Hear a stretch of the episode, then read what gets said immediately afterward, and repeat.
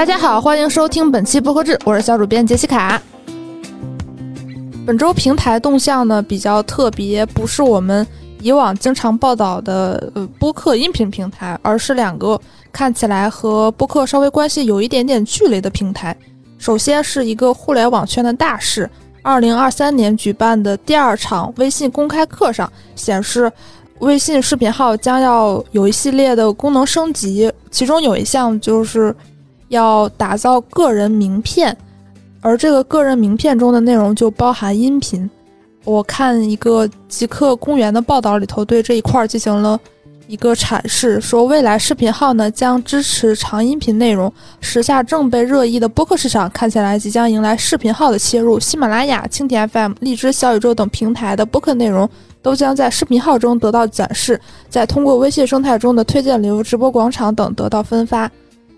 或许很多人都知道，呃，微信是可以听音频的，只不过它的这个收听体验不是很友好。一旦你后台关闭，它就自动暂停，也缺少一些相关的功能。但不得不说，也满足了很多人听音频的需求。包括我们也会将播客制的音频放到公众号文章里，也是因为它有这个基础的功能。但是这种功能相对来讲，它的分发效率还是宣传效果都是。大打折扣的。那通过视频号这个形式，也许会给大家带来新的流量入口。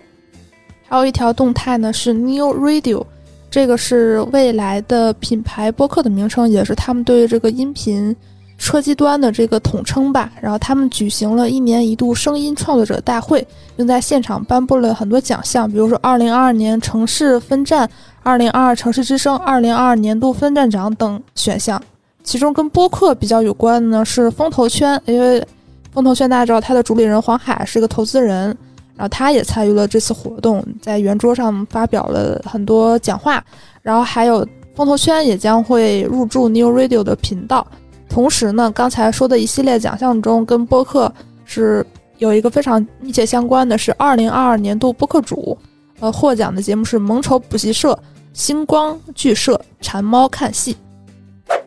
本周播客动态呢，首先是一个绝对的播客圈的大事情了。Podfest 将在五月十三号于上海长阳创谷举行。这一届比较特别，它是由 JustPod 和中信出版集团联合主办的。本次活动以“听得见的力量”为主题。目前呢，更多活动细节尚未披露，大家可以在 JustPod 公众号上来查看更多活动信息以及获取购票链接。目前还没有发布。赛立信媒介发布了《二零二三中国在线音频市场研究报告》。报告显示，二零二二在线音频用户量达六点九亿，全网渗透率达百分之六十五点七。在用户经常使用的在线音频平台中，前五分别是综合性音频，比如喜马拉雅、蜻蜓 FM；有声书，呃，也就是懒人听书、Q 阅读等等。其次呢是知识付费平台，比如最典型的得到；再然后是电台自办 APP，比如云听、粤语等等。第五呢是播客，它以小宇宙为举例，可以显示出大家现在在音频市场上不同类型平台的需求是一个怎样的排行。还有一件播客圈的大事情呢，是在四月一号，相信很多朋友已经注意到了，七档播客联合搞了一个大事情，是愚人节特别企划。无聊斋、声东击西文化有限区现场、谐星聊天会、故事 FM、宇宙牌电饭锅这七档节目的主创呢，他们聚到一起。就是通过各种各样的环节来问彼此一些问题，比如说，呃，一一个人问另外一个人说：“哎，你这个节目会不会散伙啊？”之类这种有点尴尬的，或者是一些比较正经的问题，然后主播就会在现场进行回答。这个他们是在现场录很长时间，但是每个节目会有一个专属的时间段，所以每个节目呢，他会放他自己的那一段拼凑在一起呢，就是这个活动完整的版本。你在小宇宙首页就搜索“开个玩笑”就可以看到。这个企划了，呃，每周推荐一个新播客环节呢，是好事发生 APP 推出的播客好事发生 FM，每期邀请不同嘉宾一起共读用户投稿的好事，专注分享生活中的美好。第一期是和史岩老师，也就是猫头鹰喜剧创始人不开玩笑的主创史岩，他来当嘉宾。这个节目呢，目前我搜了一下，只能在小宇宙收听。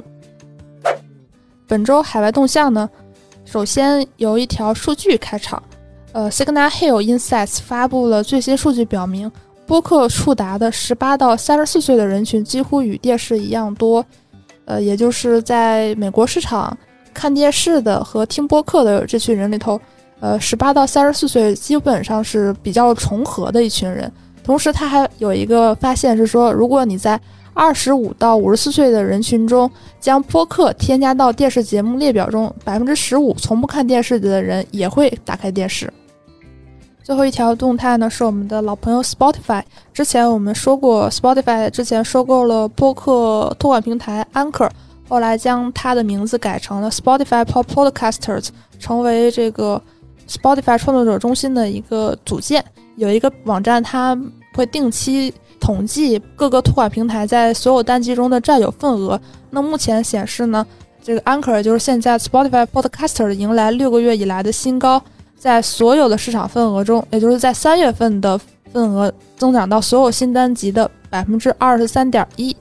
排名第三呢是 iHeart 的 Spreaker。提到这个平台呢，是因为前阵子刚刚报道了